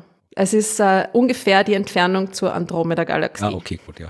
Bisschen mehr, bisschen mehr als die Entfernung zur Andromeda-Galaxie. Also wenn man sich einen Würfel vorstellt mit der Seitenlänge der Entfernung zwischen uns und der Andromeda-Galaxie, also unserer nächsten Nachbargalaxie, ne, dann wären in diesem riesigen, gigantischen Würfel an Weltraum wahrscheinlich ein paar tausend Okay. Schwarzen Löcher drinnen. Das habe ich jetzt aber, da habe ich jetzt aber zwei Fragen. Okay, her damit. Äh, wo kommen die her? Erste Frage. Mhm. Ich dachte, so, bis beide gleich auf einmal hören. Ja, bitte. Okay, also wo Dann kann ich mich entscheiden, welche ich eher beantworten okay. Also erste Frage, wo kommen die her und wie entstehen die? Ja, weil es gibt auch keine Sterne, die so groß sind, dass da am Ende 100.000 Sonnenmassen schwarzes Loch rauskommt. Ja, also wo kommen die her? Und äh, zweite Frage, wenn die tatsächlich quasi die Bausteine sind, aus denen die supermassereichen schwarzen Löcher entstehen, dann müssen ja, äh, damit so ein supermassereiches schwarzes Loch entstehen kann, ausreichend viele davon miteinander kollidieren, damit sowas passiert. Das braucht Zeit. Und meines Wissens, ich habe das mal irgendwo gelesen, vielleicht stimmt es auch nicht, äh, gibt es die supermassereichen schwarzen Löcher in den Galaxien, in den Zentren von den Galaxien schon sehr lange. Also die sind quasi schon ziemlich früh entstanden im Universum, weil auch die ersten Galaxien schon ziemlich früh entstanden sind. Und äh, war da genug Zeit dafür, dass äh, zuerst diese mittelgroßen schwarzen Löcher entstehen, dass ausreichend viele entstehen, dass ausreichend viele von denen sich zusammenfinden, kollidieren, bis am Ende dann ein supermassereiches schwarzes Loch rauskommt, sodass wir die, die dann, dann das erklärt haben, was wir erklären wollen. Also erstens, wie sind sie entstanden und zweitens, äh, geht es sich zeitmäßig Geht's aus, aus, dass ja, da ist die, Frage. Ja, ja äh, sehr gute Fragen. Danke, Florian. es ist äh, die, die beiden Fragen haben ja auch irgendwie was miteinander zu tun, beziehungsweise die Antwort, die mögliche Antwort auf diese beiden Fragen haben mit, was miteinander zu tun. Wo kommen diese schwarzen Löcher her? Die wahrscheinlichste Erklärung ist, dass es sich dabei, oder wahrscheinlich, naja, eine wahrscheinliche Erklärung ist, dass es sich dabei um primordiale schwarze Löcher handelt. Oh. Genau, schwarze Löcher, die beim Urknall oder kurz nach dem Urknall also entstanden aus, sind. Also die nicht aus irgendwelchen äh, schon existierenden Himmelskörpern entstanden sind, sondern einfach, äh, weil damals halt die ganze Materie, die halt beim Urknall entstanden ist, äh, gab es Quantenfluktuationen, soweit ich das richtig verstanden habe? ja, es sind die, die ursprünglichen Dichtefluktuationen, Fluktuationen, um Gottes Willen, Fluktuationen, also die ganz am Anfang noch bevor, also bevor sie sich noch amplifiziert haben zu den zu dichteren Masseansammlungen und, ähm, genau, da war halt durch diese und dann den größeren Strukturen. So quasi ganz am Anfang, die ersten Verdichtungen waren ja irgendwie, genau, äh, Elementarteilchen-Effekte und so weiter. Und da sind schon kleine schwarze Löcher dabei. Entstanden. Okay, also aus den zufälligen Fluktuationen äh, aufgrund der, der Quantennatur des Universums war halt nach dem Urknall ab und zu ein bisschen mehr Materie äh, da bestimmt als anderswo. Und halt per Zufall gab es halt manche Regionen, wo halt so viel Materie durch diese Fluktuation an einem Ort zusammengebracht wurde, dass da halt kleine schwarze Löcher entstanden sind. Und das sind die Primordialen und die sind dann was angewachsen oder? Also das vielleicht auch, aber ähm, da haben die schon so viel Masse eher von Anfang die, an? dass die schon von Anfang an eine hohe Masse haben könnten. Ja. Und das, das Gute daran ist ja, oder das, das, das, das, das Praktische daran ist ja, dass man sich dann genau den zweiten Teil deiner Frage oder deine zweite Frage quasi ähm, erspart, nämlich die Zeit, die es braucht, bis man so riesige ja, gut, Masseansammlungen ja. macht durch, durch Kollisionen, ja. Ja, weil die waren schon da, ja, gut. Die waren schon da, urpraktisch, oder? genau. Und diese, die schwarzen Löcher in den Zentren der Galaxien, die gibt's tatsächlich schon von Anfang an, ja. Also die gibt's schon nach ein paar, nach ein paar hundert Millionen Jahren Lebenszeit des Universums, ja. Also ganz, ganz am Anfang hat, sieht man schon Galaxien mit ähm, Quasare zum Beispiel oder eben äh, diese aktiven Galaxienzentren, wo diese schwarzen Löcher, diese riesigen schwarzen Löcher schon da sind und, und extrem viel Masse verschlucken. Ja. Das heißt, das wäre eine gute Erklärung. Und das sagen sie auch in dieser Studie, dass das natürlich, wenn es die so gibt von Anfang an als primordiale schwarze Löcher, ähm, dann wären die der ideale äh, Keim quasi für diese, für diese schwarzen Löcher in Galaxienzentren. Sehr cool. Und da, wann weiß man, ob es stimmt? Oder gibt es da Möglichkeit, das rauszufinden? Tja, das ist, ähm, ja, das ist halt die Sache mit diesen primordialen schwarzen Löchern. Äh, wirklich raus, also mehr von diesen äh, Gravitationslinsen entdecken, wäre zum Beispiel äh, ein, eine Möglichkeit. Ja. Also jetzt haben sie eine gefunden, mit einer ziemlich guten statistischen Signifikanz. Aber ähm, es gibt nicht wirklich jetzt eine, eine Möglichkeit, wo man sagt, und wenn wir nur das finden, dann wissen wir alles, ob es stimmt oder nicht, ja? sondern man muss einfach nach, nach mehr von diesen Gravitationslinsen suchen, weil wenn es die tatsächlich in dieser Zahl gibt, also ein paar tausend pro Kubikmegaparsec, ist jetzt, ist jetzt nicht, nicht urviel, aber auch nicht äh, wenig, dann sollte man die auch tatsächlich sehen können, ja? als Linsen. Ja. Ja, es ist ja das heißt, man braucht, wie Sie sagen am Ende der Studie, man braucht mehr Micro-Lensing-Surveys, also groß, großflächige Himmels-Surveys, die eben nach diesen, nach diesen Linsen suchen. Und die sind natürlich schwer. Die also diese Gravitations, normalerweise ist eine, eine Gravitationslinse, die klassische Gravitationslinse, ist ein riesiger Galaxienhaufen. Mhm. Mit ähm, äh, Faktor, ich weiß nicht was, 10 hoch 10 mehr Masse als dieses schwarze Loch. Ja. Also das eine, eine, eine klassische Linse, wo man das, wo man das gelinste, das gelänzte, das vergrößerte Bild gut sehen kann, hat äh, irrsinnig viel Masse. Also diese kleinen Linsen machen auch nur eine ganz kleine ähm, verzerrte Bilder und oder eben bei Gamma Ray Bursts gar nicht sichtbare Bilder. Ja. Das heißt, das ist schwierig. Ja, gut, also wir brauchen mehr Forschung. das, genau, das ist immer das, ähm, das Resultat, ja, genau. Es ist auch, es gibt dann noch eine, noch eine ganz ähm, interessante Überlegung auch, was diese, diese primordialen schwarzen Löcher angeht. Und die bringt uns dann auch gleich zu den Fragen, okay. weil zu diesem Thema gab es ein paar Fragen, nämlich ob diese primordialen schwarzen Löcher nicht was mit dunkler Materie ja. zu tun haben könnte. Da haben wir doch schon ein paar Mal drüber geredet, glaube ich, und auch Fragen beantwortet. Ich glaube, einmal haben wir die Frage beantwortet schon, dass ob es die primordialen schwarzen Löcher sein können, mit dem ähm, mit der Antwort Vielleicht. Na, eher nicht. Aha, okay, gut. Und jetzt und sind wir uns nicht mehr sicher, oder? Aber dann gab es aber noch ein paar, noch mal, noch ein paar Mal die Frage, auch mit dem Hinweis auf äh, ein paar neue Studien, die herausgekommen sind. Und es stimmt, ja, es hat sich in letzter Zeit da wieder ein bisschen was äh, getan an, an verschiedenen Studien, meistens theoretische, die, die quasi sagen, dass es doch, dass es sich doch ausgehen könnte. Ja? Also dass es, dass man das, diese, diese Option nicht so schnell, diese Möglichkeit nicht so schnell verwerfen sollte. Ja? diese Frage, die Frage kam übrigens von Michael und von, auch von Marc und von Peter. Okay. Die Frage ist eben die, ob's, ob diese, ob man gar keine extra neuen exotischen Teilchen, eine neue Art von Materie braucht, um die dunkle Materie zu erklären oder den Effekt der dunklen Materie zu erklären, sondern ob es nicht einfach vielleicht jede Menge schwarze Löcher sein könnten, vor allem eben diese primordialen schwarzen Löcher. Und die Antwort? Naja. Also ist natürlich die, also die, diese, ähm, die Überlegung ist sehr attraktiv, weil die schwarzen Löcher, die kennen wir quasi schon, die dunkle Materie, wir haben keine Ahnung, was es ist und bei schwarzen Löchern glauben wir zumindest schon eine gewisse Ahnung zu haben. Es ist aber so, dass wenn das, wenn das so ist, wenn schwarze Löcher zu, zur dunklen Materie beitragen, dann sind es nicht die normalen schwarzen Löcher, die wir schon gut kennen, wie wir am Anfang gesagt haben, ne? nicht die Supermasse reichen, gerade noch die schwarzen, schwarzen Löcher, äh, in Zentren von Galaxien und auch nicht die stellaren schwarzen Löcher, weil die sind nicht so verteilt, wie es die dunkle Materie sein müsste. Also die sind es nicht, sondern es sind schwarze Löcher, die wir noch nicht kennen, eben diese primordialen schwarzen Löcher, die entweder extrem klein sind oder eben genau in der Mitte drinnen sitzen oder so, ja. Und das heißt, im Endeffekt wissen wir über diese, diese Art von schwarzen Löchern, über diese primordialen schwarzen Löcher, wissen wir eigentlich fast genauso wenig wie über dunkle Materie selber. Okay.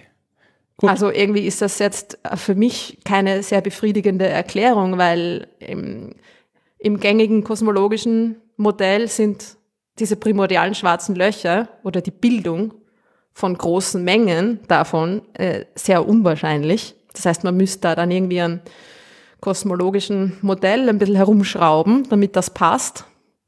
Also ganz so einfach ist es auch nicht, ja. Ja, stimmt. Also die Beobachtungslage ist jetzt ja ähnlich, weil die dunkle Materie, die Existenz der dunklen Materie kennen wir wenn, aus vielen Gründen, aber unter anderem ja aus äh, Messungen von Gravitationslinseneffekten. Mhm. Und das Gleiche wissen wir vom, vom mittelgroßen schwarzen Loch. Also ja, da haben wir jetzt noch nicht viel mehr quasi über die schwarzen Löcher als über die dunkle Materie. Hast recht.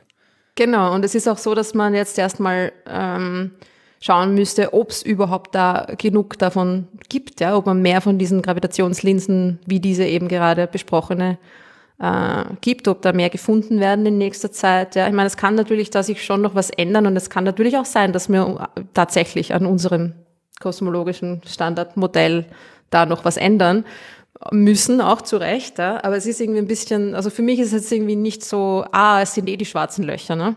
Apropos, äh, da werfe ich kurz was ein. Äh, das weil wenn wir die nächste Folge aufnehmen, ist es aber schon wieder veraltet. Es ist jetzt gerade in äh, den letzten Tagen äh, gab es jede Menge Berichte in den Medien über äh, neue Physik, die vielleicht am Fermilab, so teilchenphysikalischen Experiment entdeckt worden ist. Also die haben da Experimente angestellt, Messungen angestellt, wo was rauskommt, was nicht mit der Theorie der Teilchenphysik, die wir bis jetzt haben, erklärbar sein soll. Und äh, wer sich fragt, äh, was wir dazu zu sagen haben, also das alles, das wäre eine eigene Folge, das alles zu erzählen äh, ich verweise und verlinke darauf, äh, auf den Artikel, den ich heute dazu geschrieben habe, wo ich probiert habe, äh, möglichst äh, verständlich zu erklären, um was es da geht, um diese äh, Messung des G2-Faktors von Myonen geht es nämlich.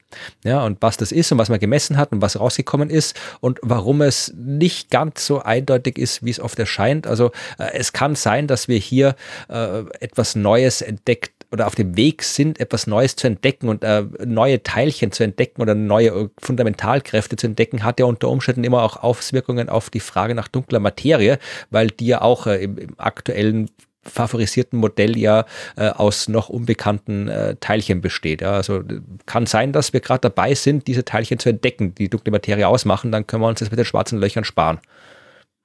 Sehr schön. Und wer mehr wissen will, wie gesagt, äh, das, das. Aber Myonen, also mit dunkler Materie hat das ja dann. Nein, nein, nix. es sind ja nicht Myonen, aber es, das, das zu erklären, ich habe wirklich lange gebraucht, das heute zu schreiben. Das ist das, äh, es geht darum, dass man anhand von, also durch die Beobachtung von Myonen äh, die Existenz unbekannter Teilchen nachweisen könnte.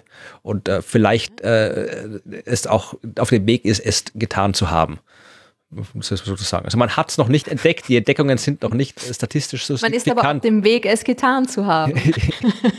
das ist aber der schönste Weg. ja, wollte ich noch sagen. Also wer, wer sich fragt, äh, warum wir darüber nicht reden, jetzt haben wir darüber geredet.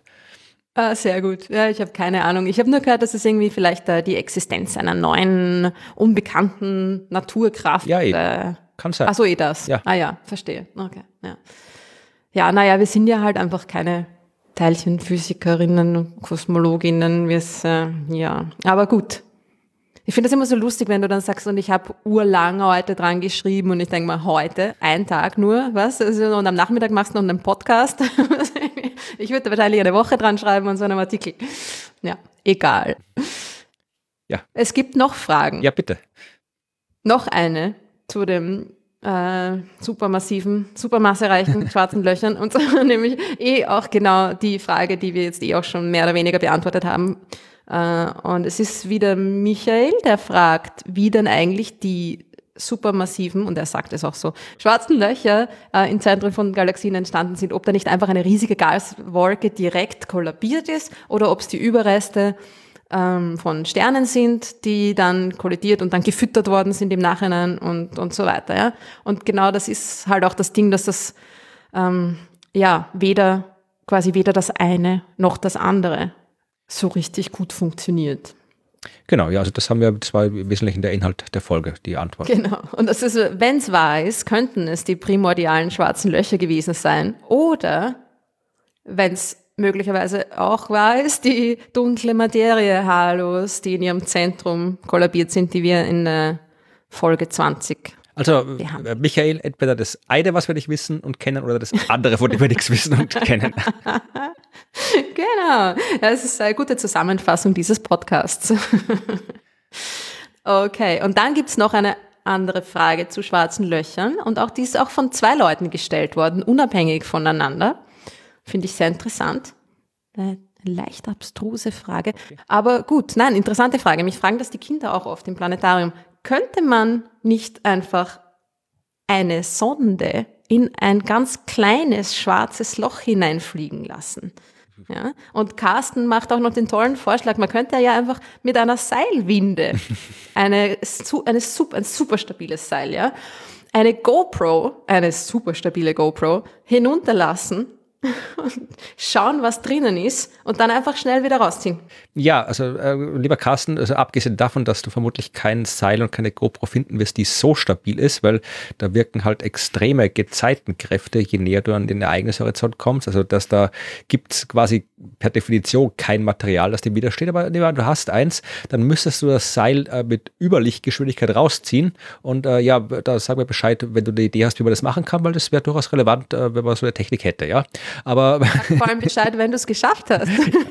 Äh, und ansonsten, also eine Sonde, also äh, das Problem ist ja mit Sonden irgendwo hinschicken. Klar kann ich eine Sonde hinschicken und dann irgendwie reinfallen lassen und halt, solange sie noch nicht reingefallen ist, mir halt die Signale anschauen. Ich meine, abgesehen davon, dass ich in der Situation dann auch jede Menge relativistische Effekte berücksichtigen muss. Also ich habe dann in der Nähe vom Schwarzen Loch so Zeitdilatation und alles. Also die Signale brauchen dann unendlich lang, bis sie bei uns ankommen und lauter solche Sachen, die halt das schwierig machen. Aber so zumindest in der weiteren Umgebung äh, könnten wir wunderbare Daten sammeln.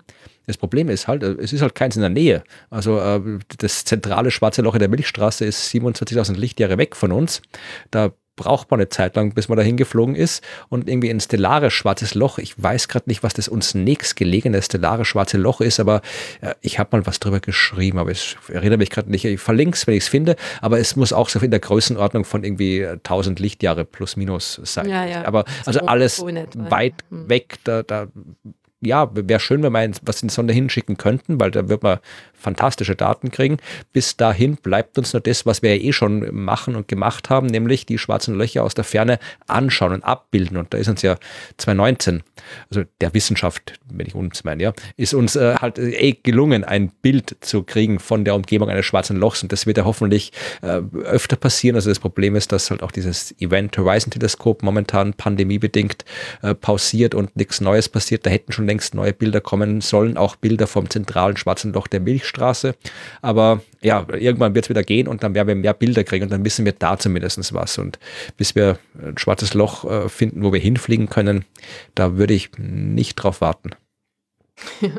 Ich finde es auch immer äh, lustig, dass ähm, Leute irgendwie so das Konzept haben, von, äh, oder ja gut, kein Konzept haben, ist eh klar, dass man nicht hat, aber trotzdem von Dingen, die Röntgenstrahlung emittieren. Ne? Wie, wie Material, das äh, in ein schwarzes Loch hineinfällt, wird so stark beschleunigt und so stark aufgeheizt, dass es beginnt, Röntgenstrahlungen zu emittieren.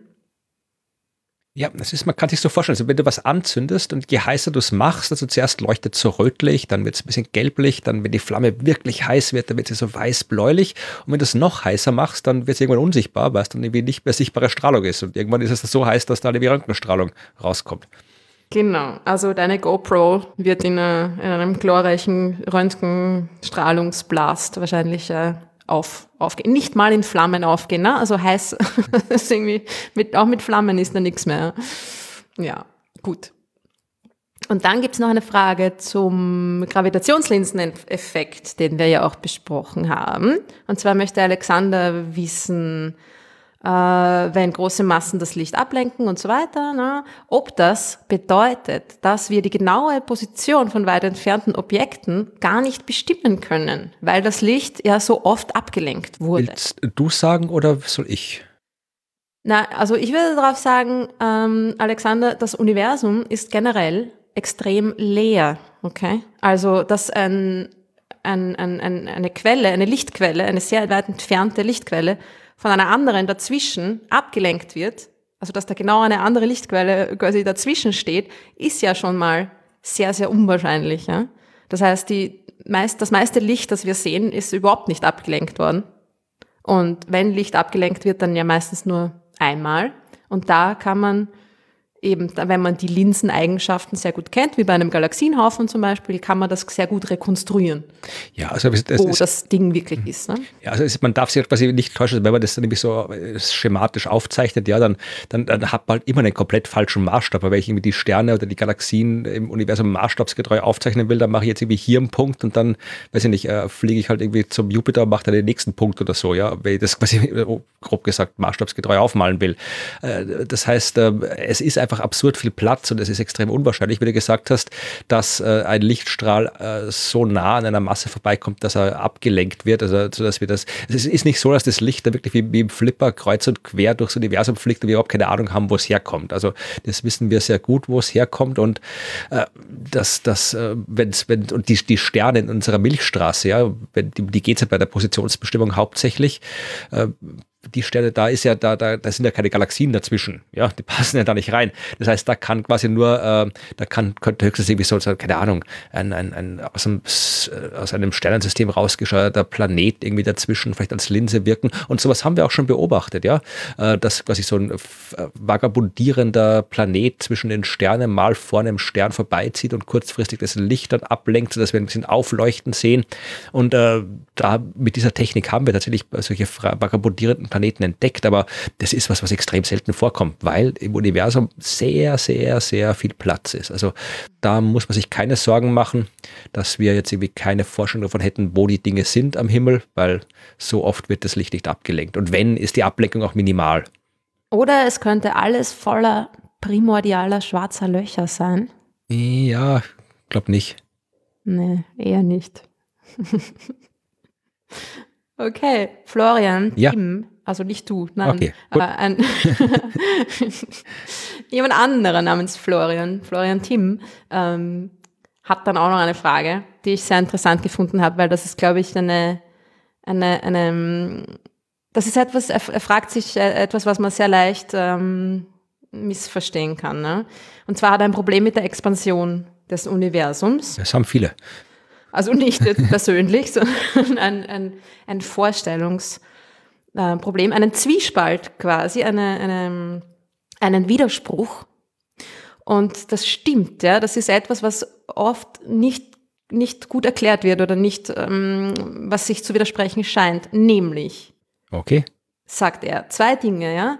Wenn sich das Universum äh, immer schneller ausdehnt, im Laufe seines Lebens. Ja? Also das, die, die Expansion des Universums wird im Laufe der Zeit anscheinend immer, immer schneller. Ja, das haben wir gemessen. Genau. Auf der anderen Seite aber auch mit zunehmender Entfernung von uns die Expansionsgeschwindigkeit zunimmt. Ja. ja, das ist das, wir schauen hinaus und Dinge bewegen sich immer schneller von uns weg, je weiter sie weg sind. Ja.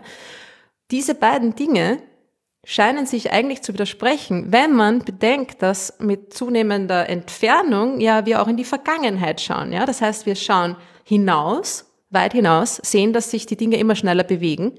Das bedeutet aber auch, wir schauen zurück in der Zeit und diese Dinge haben sich dann in der Vergangenheit immer schneller bewegt. Aber wenn sich das Universum jetzt in der Vergangenheit langsamer ausgedehnt hat, passt das irgendwie nicht zusammen, oder? Ja, dann klär das mal auf. Aber äh, war das jetzt äh, verständlich? Ich glaube, ich habe verstanden, Dilemma, wo das Problem ja? lag, ja. Genau, also es sind einfach, äh, es sind tatsächlich zwei unterschiedliche Dinge in Wirklichkeit, ja, oder zwei unterschiedliche Ursachen für die Expansion. Das eine ist einfach nur, ähm, dass die Expansion schneller wird, weil mehr Raum dazwischen ist, ja. Also das ist egal, ob es früher schneller oder weniger schnell expandiert ist, das Universum, während sich Dinge, die weiter weg sind, immer schneller von uns wegbewegen. Ganz einfach, weil da mehr Raum dazwischen ist. Vielleicht kann man das mit äh, einer ja. ein bisschen komischen Analogie probieren. Also wenn man, mach mal so, stell dir vor, du hast eine, eine, da stehen drei Sessel rum oder Stühle, um die Leute, die, den österreichischen Dialekt nicht. Ja, also es stehen drei Sitzgelegenheiten darum und ich sitze auf der einen, zwischen uns ist einer leer und du sitzt auf dem anderen, ja, Stuhl. Dann ist zwischen uns ein Stuhl Platz. Jetzt ähm, tun wir zwischen jeden Stuhl einen Stuhl. Das heißt, ich stelle einen neuen Stuhl zwischen meinen und den leeren und einen weiteren neuen Stuhl zwischen deinen und den leeren. Dann ist auf einmal drei Stühle Platz zwischen uns. Und jetzt stelle ich wieder zwischen jeden Stuhl einen Stuhl. Das heißt, da kommen dann insgesamt eins, zwei, drei, vier dazu, wenn ich mich nicht verrechnet habe. Und äh, dann sind auf einmal schon sieben Stühle zwischen uns Platz. Und dann tue ich wieder zwischen jeden Stuhl einen Stuhl und so weiter. Also es geht quasi immer nur ein Stuhl zwischen jeden Stuhl. Also die Expansion ist konstant, aber trotzdem, wenn ich dann die Stühle zähle, die zwischen uns auftauchen und wie weit du dich quasi von mir entfernst oder umgekehrt, dann wird es immer mehr und immer mehr und immer mehr weil halt immer mehr Raum da ist, zwischen dem neuer Raum auftauchen kann, ganz vereinfacht und unwissenschaftlich gesagt. Mhm. Ja, oder man stellt sich die Sache mit dem Luftballon vor, wenn man einen Luftballon ah, aufbläst, auf dem man vorher Punkte gemalt hat. Ja. Langweilig. Kann man einfach ausprobieren. Kann man den Abstand den Stuhl kann man auch ausprobieren. Punkten messen. Ja, aber wer hat schon so viele Stühle daheim? Sessel heißt das übrigens. ja, nein, war eher eine gute Analogie. Ja. Und die auch, also die, die immer schneller werdende Expansion des Universums, die kriegt man, wenn man jetzt sich anschaut, wie schnell sich ein, ein Stückchen Raum vor sehr langer Zeit, also sehr weit von uns weg ausgedehnt hat. Ja? Dann nimmt man das nächste Stückchen Raum bisschen weniger weit weg, weniger früh. Und so geht man weiter. Das heißt, man nimmt immer ähm, Objekte, misst deren, deren Ausdehnung quasi ähm, relativ zueinander und vergleicht das dann immer, immer näher an uns ran. Ne? Mhm. Und so merkt man, dass sich anscheinend das Universum äh, früher langsamer, etwas langsamer ausgedehnt hat. Aber trotzdem werden die Galaxien, die weit von uns weg sind, sich schneller von uns wegbewegen, ja, auch wenn, auch wenn das Universum sich äh, früher schneller ausgedehnt hätte. Ja? Also es ist genau, wenn es genau andersrum wäre, wäre der Effekt gleich. Ja? Ja, es ist nicht einfach. Es ist, es ist, es ist halt, wir, wir haben, unser Hirn ist halt nicht gemacht, solche Dinge zu verstehen. Da muss man wirklich, muss man sich anstrengen und viel rechnen und wahrscheinlich die eine oder andere Droge nehmen, wenn man es wirklich verstehen will. Also rufst du da jetzt zum Drogenkonsum auf, Florian? Nein, überhaupt nicht. Nur legale Im Lockdown Drogen. ist es ganz okay. Nur legale Drogen. Apropos, ähm, genau, ich habe noch eine interessante Frage für dich, Okay. Florian, und die ist jetzt wirklich für dich. Okay, gut. Wolfgang möchte wissen, was du, oder also eigentlich schon wir, aber ich stelle es jetzt dir die Frage, äh, zu den Meldungen über einen unbekannten Planeten X zu sagen hast. Und ob es stimmt, dass es Bahnunregelmäßigkeiten gibt, aus denen man auf ein unbekanntes Objekt schließen kann und ob es sich dabei auch um ein mini-schwarzes Loch handeln könnte. Oh, meine Güte. Ähm, also da, äh, ich sage nicht meine Güte, weil wegen der Frage, sondern meine Güte, weil äh, was ich, da- ich habe halbe, halbe Bücher über das Thema geschrieben. Also da kann man wirklich Sag sehr doch mal ein ganzes drüber, ne? Ja, da ging es. Es waren noch andere Themen in dem Buch. Aber äh, ich habe auch eine Blogartikelserie über das Thema geschrieben. Also ich, ich sage jetzt nicht alles, was ich darüber sagen kann, weil sonst dauert das viel zu lange. Prinzipiell ist das eine absolut valide Methode, wie man äh, Dinge entdecken kann. Ja, so haben wir zum Beispiel den Planeten Neptun entdeckt. Ja, äh, wir haben den Uranus, den Was meinst du mit das? äh, zu schauen, also die Bahnsteige, ich erkläre es gleich, ja. Also wir, wir sehen das, was wir sehen. Wir sehen zum Beispiel den Planet Uranus. Wir sehen, wie er sich bewegt. Ja, das sind Beobachtungsdaten. Und dann haben wir aber eine Theorie, von der wir glauben, dass sie beschreibt, wie der Uranus sich bewegen sollte. In dem Fall war es Newtons Gravitationstheorie. Und mit dieser Theorie können wir voraussagen, morgen muss der Uranus da sein, übermorgen muss er da sein und so fort und so weiter. Ja, dann sagen wir voraus, wo er ist und dann schauen wir, wo ist er wirklich. Und äh, wenn dann es zu Abweichungen kommt, dann kann das zwei Gründe haben. Entweder die Theorie, die wir benutzt haben, ist falsch, ja, oder wir haben in die Theorie nicht alles inkludiert, was da ist, ja. Wenn da draußen noch ein weiterer Himmelskörper ist, übt er ja auch einen Gravitationseinfluss aus und wenn wir den in der Theorie nicht berücksichtigen, dann ist sie falsch. Und das war das, was man im 19. Jahrhundert festgestellt hat und hat gesagt, okay, da muss vielleicht noch ein weiterer Himmelskörper sein und hat dann probiert zu berechnen, wo muss der sein, damit die Abweichungen so zustande kommen. Und dann hat man eine Vorhersage gemacht und dann war da ein Planet, nämlich Neptun. Ja? Und ähm, das funktioniert und äh, solche Abweichungen hat man dann eben auch, ich lasse es die ganze lange Geschichte dazwischen aus, da gab es auch noch einige potenzielle Planet X. Äh, ich verlinke dann das, was ich dazu schon geschrieben habe, aber man hat eben vor einigen Jahren auch äh, gemeint, äh, festgestellt zu haben, dass äh, einige Asteroiden im äußeren Sonnensystem entsprechende Abweichungen zeigen von der Bahn, die sie eigentlich haben sollten und dass die äh, nur dadurch erklärt werden kann, dass da irgendwie noch ein größerer Himmelskörper weiter draußen ist, der diese Gravitationsstörungen verursacht. Äh, ist eine absolut solide These. Es gibt gute Gründe, warum so ein neunter Planet in dem Fall existieren sollte oder könnte. Äh, wenn er da ist, dann wird er auch sicher Störungen ausüben, also alles absolut solide. Ähm, es gibt mittlerweile gab es neue äh, Untersuchungen an Asteroiden. Man hat mehr Daten gesammelt und aktuell schaut es eher so aus, als wäre da nichts, was erklärungsbedürftig wäre. Also äh, mit den neueren Daten sieht's halt, äh, gibt es da keine auffälligen Abweichungen. Auch dazu habe ich was geschrieben, was ich verlinken kann. Also momentan ist eher kein Bedarf äh, für, kein dringender Bedarf für so einen Planeten und da schon gar kein Bedarf ist für ein schwarzes Loch. Das war natürlich was damals, äh, wie dann erzählt wurde, es könnte so einen Planeten geben da draußen. Gab es natürlich auch Leute, die gesagt haben, ja, es könnte auch ein schwarzes Loch sein. Ja, natürlich, kann auch irgendwie ein extrem großes Alien-Raumschiff sein. Also es kann schon sein, aber es ist halt extrem unwahrscheinlich, weil wir wissen, dass da draußen Planeten sein müssen, weil die bei der Entstehung von Planetensystemen äh, oft dort rausgeschleudert werden. Äh, das ist absolut plausibel, dass da draußen ein Planet ist. Ein schwarzes Loch äh, ist absolut nicht plausibel, dass das da ist. Ich meine, das kann da schon sein und das hätte die gleichen Auswirkungen wie ein äh, entsprechend massereicher Planet, aber äh, es ist absolut nicht plausibel, dass da halt gerade eins ist oder extrem unwahrscheinlich. Also insofern, wenn da was ist, dann ist es ein Planet und kein schwarzes Loch. Aber äh, momentan schaut es eher so aus, als wären all die Bahnstörungen, die wir vor ein paar Jahren entdeckt zu haben, glaubt, äh, nicht vorhanden. Und warum? Hat man die geglaubt, entdeckt äh, zu haben? Auswahleffekt bei den Beobachtungen. Also dass, dass man hat halt quasi dort, wo man, die, die, die sind schwer zu entdecken da draußen. Äh, es gibt halt, äh, man, die bewegen sich auch sehr langsam und äh, man kann halt nie den ganzen Himmel abdecken. Und äh, das war damals irgendwie so ein Auswahleffekt, dass man die halt gerade alle in einer Ecke gefunden hat, wo es äh, so ausgesehen hätte, als wären die da nur durch Störungen hingelangt. Und die neueren Daten widersprechen dem ein bisschen. Aber auch da braucht man noch mehr Daten, um es genau sagen zu können. Okay, das heißt, es gibt keinen dringenden Erklärungsbedarf. Es ist aber auch durchaus noch möglich, dass es trotzdem da einen Planeten gibt. Ja, natürlich, das ist absolut möglich, dass es einen gibt. Ja. Und wie könnte man den aufstöbern? Ja, äh, im Wesentlichen ja, halt möglichst genau schauen. Das ist halt schwierig. Das ist, das ist halt irgendwie ein schwacher Lichtpunkt, der sich kaum bewegt und auf den ersten Blick kaum von irgendeinem Stern unterscheidet. Du musst halt den Himmel möglichst exakt durchmustern äh, und äh, hoffen, dass du halt was findest, was sich auf die richtige Art und Weise bewegt. Ähm, das, ja, mehr bleibt uns nicht übrig. Ja. Naja, wer weiß, was da noch kommt.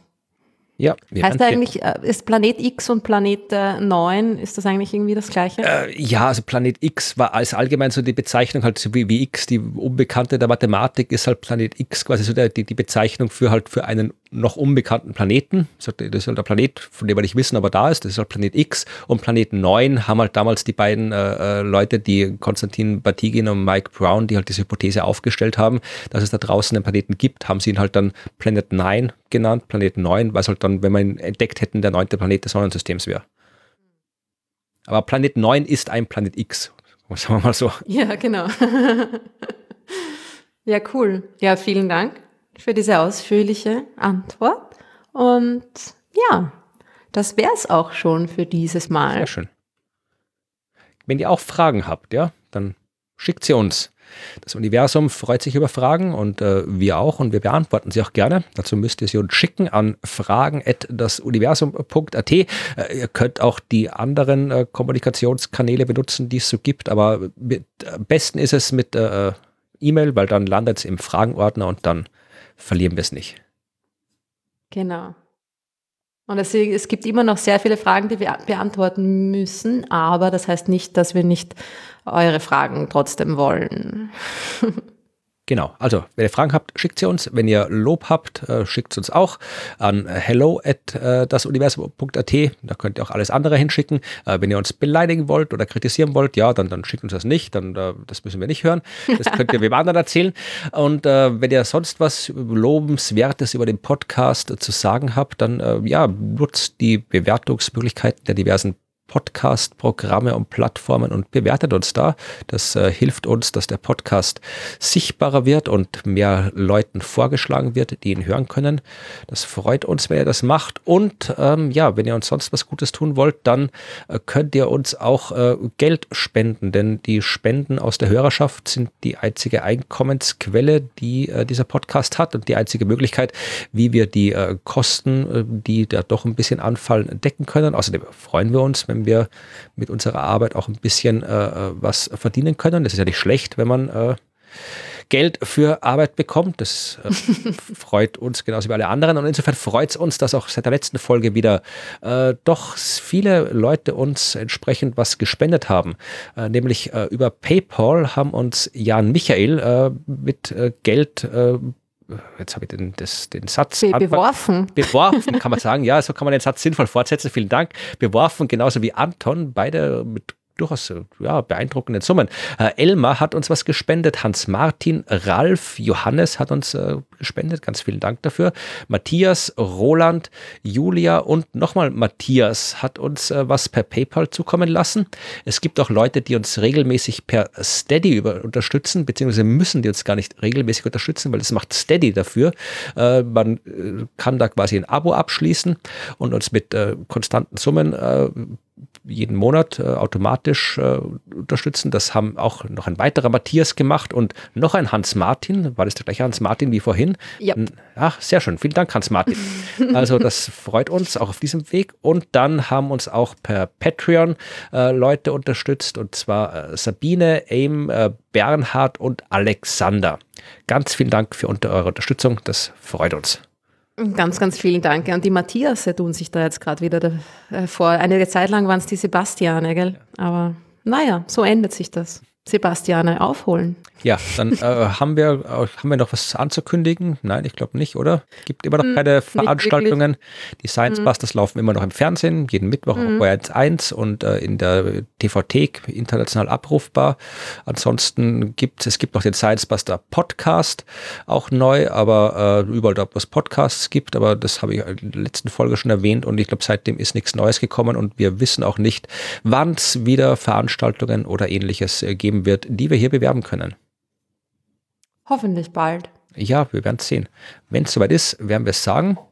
Und bis dahin machen wir einfach diesen Podcast weiter und erzählen euch Genau. Geschichten aus und über das Universum.